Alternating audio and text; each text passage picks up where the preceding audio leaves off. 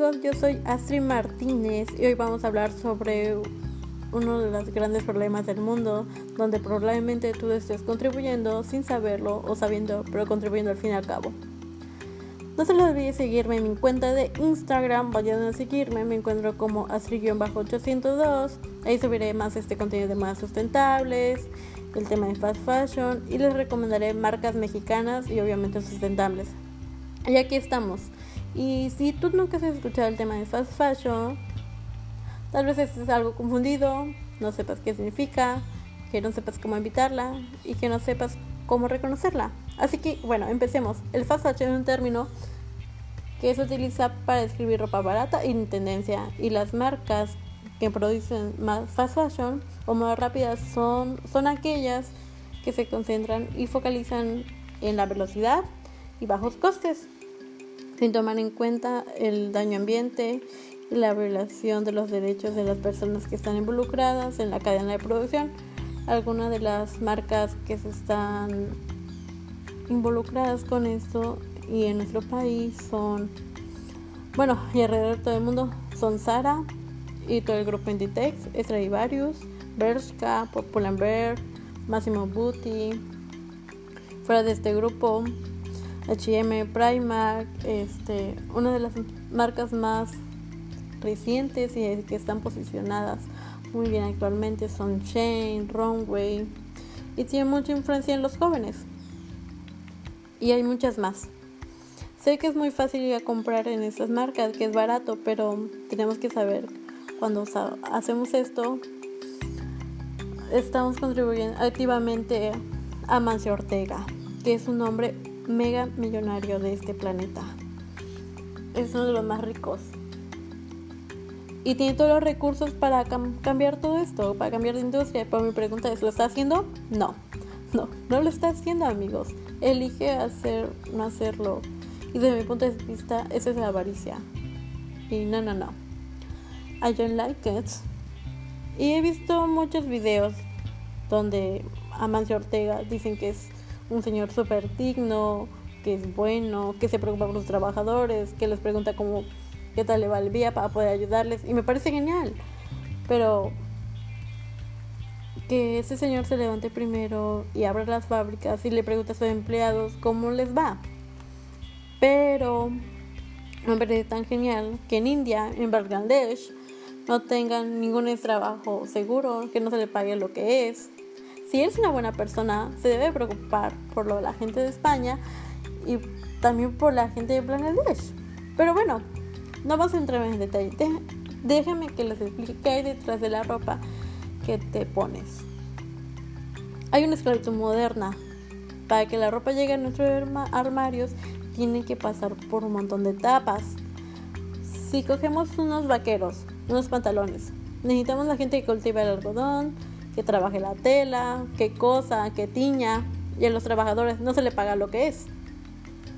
Están expuestos a condiciones de trabajo peligrosas y ponen en peligro su vida.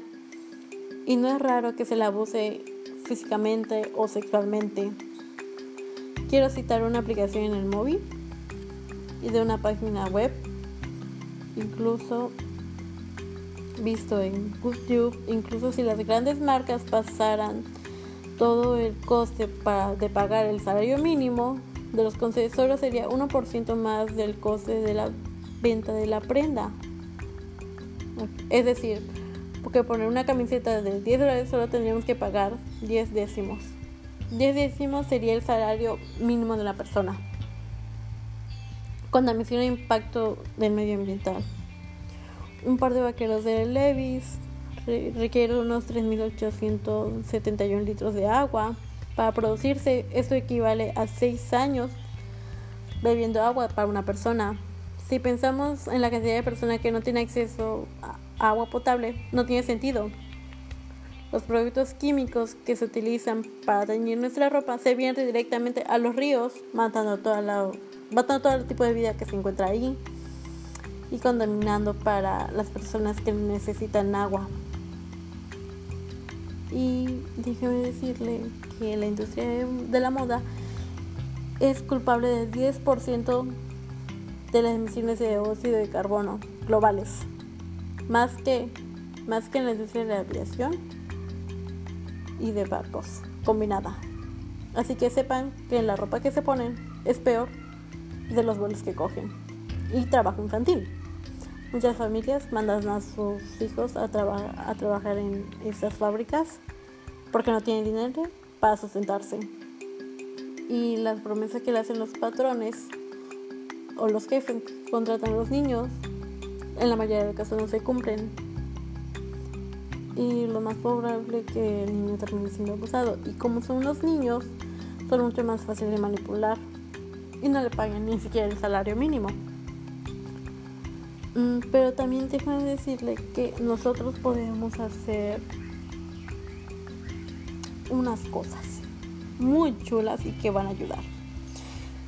Más con el impacto. Podemos reducir la ropa que consume. Si usted quiere ropa nueva, hay una tienda, si usted es de Jalapa, que se llama Viva la Vintage. Esto no es publicidad, la persona no conoce, pero esta marca se encarga de curar la ropa vieja y la transforma y lo hace en una chulada, la transforma.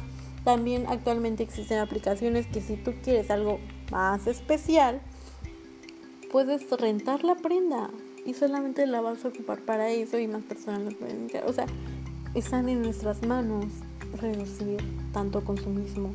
Yo como diseñadora me comprometo a ser más consciente sobre esto. La verdad, les comparto más información en los siguientes podcasts, así que no se les olvide seguirme y que tengan bonito día. Sigan en mi Instagram, me encuentro como astrid-802. Los quiero mucho. Hasta luego.